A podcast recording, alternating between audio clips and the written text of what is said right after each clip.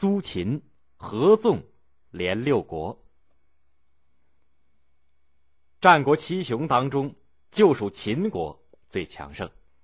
楚、齐、魏、赵、燕、韩六国诸侯联合起来，用合纵的办法结成南北的联盟来抵抗秦国呢？还是联合西边的秦国用连横的办法来结成东西联盟，保存自己呢？在这样的形势下，出现了一批纵横家，他们的代表人物一个是洛阳的苏秦，他主张合纵；另一个是魏国人张仪，他主张连横。他们俩是同学。苏秦在洛阳的时候，想去见周天子，只恨没有人向周天子推荐。他知道秦孝公死了以后，太子即位，也就是秦惠文王。他跑到了秦国，去劝说秦惠文王用连横的办法把六国一个一个的消灭。不想他等了一年多，盘缠也花光了，衣服也破了，秦惠文王也没有用他，他就只好回老家去研究兵法，再做打算。他非常用功。念书十分刻苦，有的时候书念累了，眼皮粘到一起，怎么也睁不开。他气急了，骂自己没出息，拿起锥子在大腿上扎了一下，刺得连血都流了出来。这一下子精神可就来了，他接着又念下去。民间还传说，苏秦有的时候太累了，就扑在案头上打瞌睡。为了不让自己打瞌睡，他就拿根绳子，一头吊在房梁上，一头吊住自己的头发。如果他脑袋往案头上一扑，哎，那根绳子就把他揪住了；脑袋这么一顿，头发一揪，就把他揪醒了。他就这么悬梁刺股，苦苦的熬了一年多的功夫，熟读了姜太公的兵法，熟记了各国的地形、政治情况和军事力量，还研究了诸侯的心理。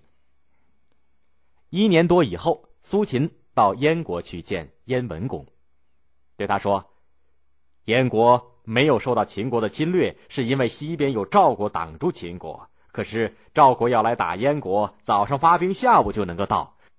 您不跟近邻的赵国交好，反倒把土地送给挺远的秦国，这种做法很不好。要是主公用我的计策，先跟邻近的赵国订立盟约，然后再去联络中原的诸侯，一同抵抗秦国，燕国才能安稳。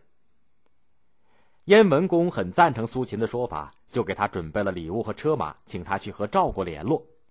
苏秦到了赵国，对赵肃侯说：“如今秦国最注目的就是赵国，秦国不敢发兵来侵犯，是因为西南边有韩国和魏国挡住了秦国。要是秦国去打韩国和魏国，韩国、魏国投降了，赵国可就保不住了。赵、韩。”魏、燕、齐、楚的土地比秦国大五倍，军队比秦国多十倍。要是六国联合起来一同抵抗秦国，还怕打不过他吗？为什么一个个都送自己的土地去奉承秦国呢？六国不联合起来，单独的向秦国割地求和，绝不是办法。要知道，六国的土地有限，秦国的贪心不足。要是您约会诸侯，结为兄弟，订立盟约。不论秦国侵犯哪一国，其余五国一同去帮他，这样秦国还敢欺负联合起来的六国吗？赵肃侯听了，就拜苏秦为相国，叫他去约会各国的诸侯。正在这个时候，赵国的边界上来了报告，说秦国把魏国打败了，魏王割让十座城池给秦国求和。赵肃侯担心秦国马上就来打赵国，让苏秦想个法子。怎样才能叫秦国不打赵国呢？苏秦想利用他的同学张仪到秦国去说服秦王连横。张仪是一个穷困潦倒的政客，他是魏国人，可是魏惠王不用他，他只得到楚国去碰碰运气。楚威王见也不肯见他，他就投在了令尹朝阳的门下。做门客，朝阳怀疑他偷了家里藏着的和氏璧，把他打了个半死，又送回到魏国。他的媳妇儿劝他不要再想升官发财，他说：“只要我的舌头还在，我就不怕没有官做。”现在，苏秦暗中派假舍人把他先接到了赵国。苏秦先是不见张仪，见了又十分冷淡，还羞辱他，暗中。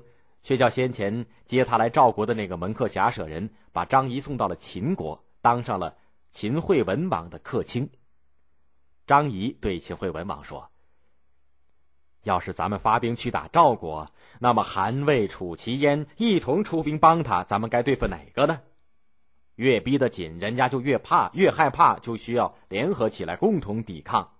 还不如去联络六国当中的几个诸侯，把多数拉过来，再打少数。”秦惠文王依了张仪，暂时就不向赵国进攻了。赵肃侯知道秦国不来打赵国了，就派苏秦去约会各国的诸侯。苏秦说服了各国的诸侯，联合起来抗秦。赵国又封苏秦为武安君。赵肃侯打发使者去约会齐、楚、魏、韩、燕五国的诸侯，到赵国的环水，也就是现在的河南北境安阳河来会面。公元前三三三年，楚、齐、魏三个封王的诸侯和赵、燕、韩三个封侯的诸侯一概称王，结为兄弟，告拜天地，订立盟约。六国封苏秦为宋约长，交给他六国的相印，让他专管六国联合抗秦的事情。